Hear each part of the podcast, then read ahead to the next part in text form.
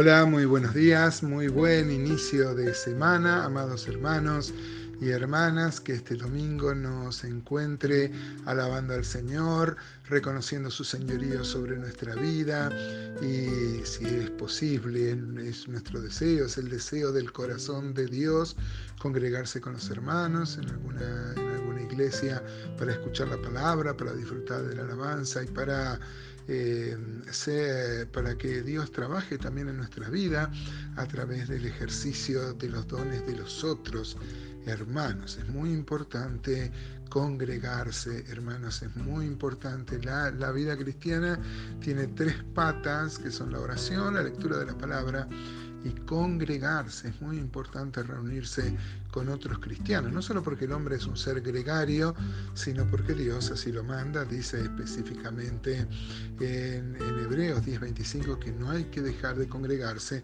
como algunos tienen por costumbre. Estamos viendo el Salmo 143, habíamos visto los primeros seis versículos, vimos como David este, recordaba eh, unos tiempos antiguos donde él meditaba y, eso era su aval para volver a pedir, para extender sus manos hacia Dios y pedir la liberación de la prueba. Estamos viendo que estos salmos fueron escritos durante la persecución que Saúl hizo tan cruelmente sobre David.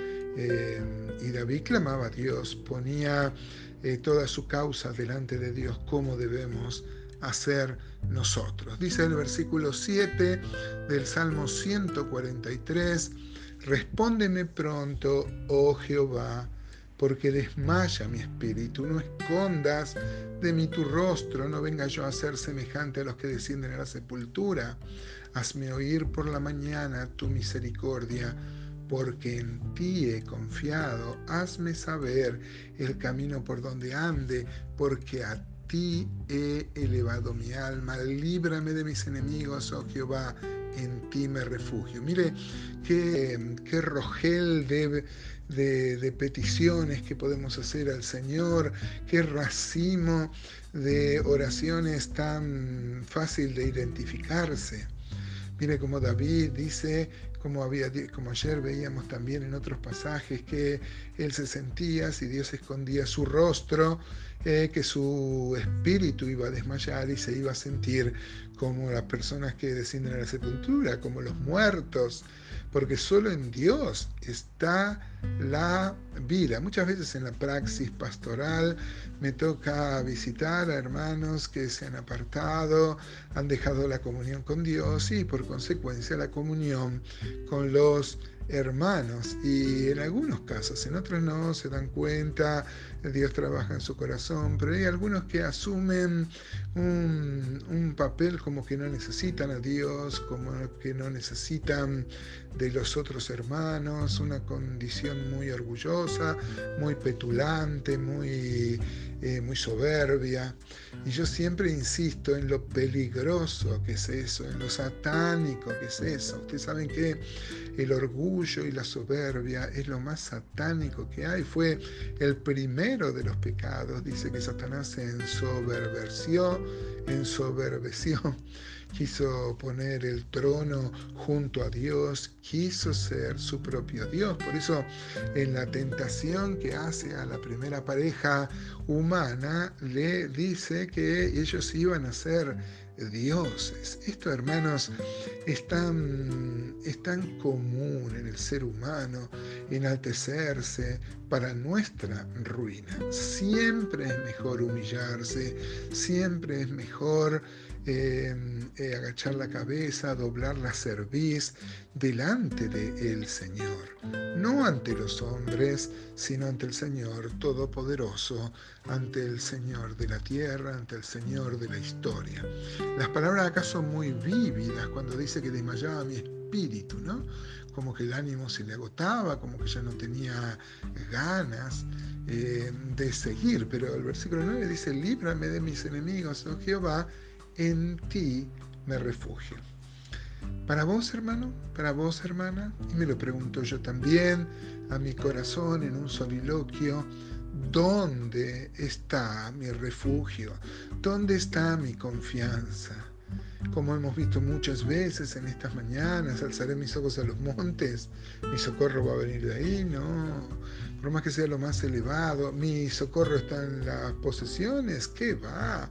El Señor Jesús dijo que este, uno debe tener cuenta donde el orín no corrompe. Acá las, las cuentas bancarias pueden un día cambiar la política económica y se pierde todo, ¿no?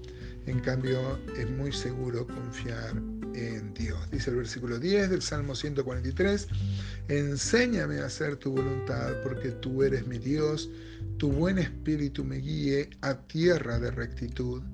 Por tu nombre, oh Jehová, me vivificarás por tu justicia saciarás mi alma de angustia, y por tu misericordia disiparás a mis enemigos y destruirás a todos los adversarios de mi alma. ¿Por qué? Porque yo soy tu siervo. Mira el contraste, hermano, dice el versículo 11, por tu nombre, oh Jehová, me vivificarás. Él entendía que Dios da la verdadera vida, porque... Eh, él se sentía como si Dios no lo escuchaba, si no eh, este, le respondía, se sentía como alguien que ha muerto.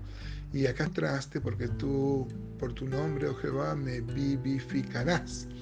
Eh, nosotros también podemos orar por algunas personas que están pasando eh, situaciones de, de, zozobra y su fe tambalea. Dice el apóstol Juan que el que ve cometer a un hermano pecado que no sea de muerte, porque hay pecado, hay pecado que Dios disciplina con la muerte, por lo cual dice el apóstol Juan, yo no digo que se ore, tampoco lo prohíbe, ¿no?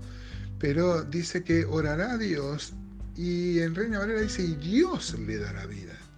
Sin embargo, ese es un añadido que hizo eh, de Reina, porque el texto decía, y le dará vida a la oración.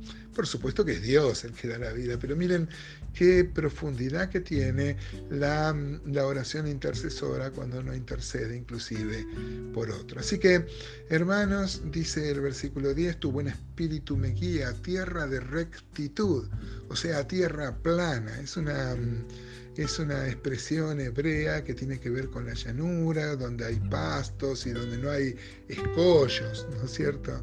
Eh, tu buen espíritu me guíe. Eh, el Canaán tipifica a la vida de victoria en Cristo Jesús, esa tierra rica, eh, donde fluye leche y miel, donde tenemos que arraigar nuestra vida. Miren hermanos, la misericordia de Dios a su pueblo es a menudo ira para los otros, para los enemigos del pueblo, ¿no? Acá dice, porque yo soy tu siervo. Y ojalá sea este el pensamiento que nos anime. Hay una gran diferencia, hermanos. Nos enfermamos como los inconversos, pasamos dificultades como los inconversos, pero no somos igual, porque somos sus siervos y Dios tiene un trato al final, por más que no lo entendamos, de gloria para nosotros.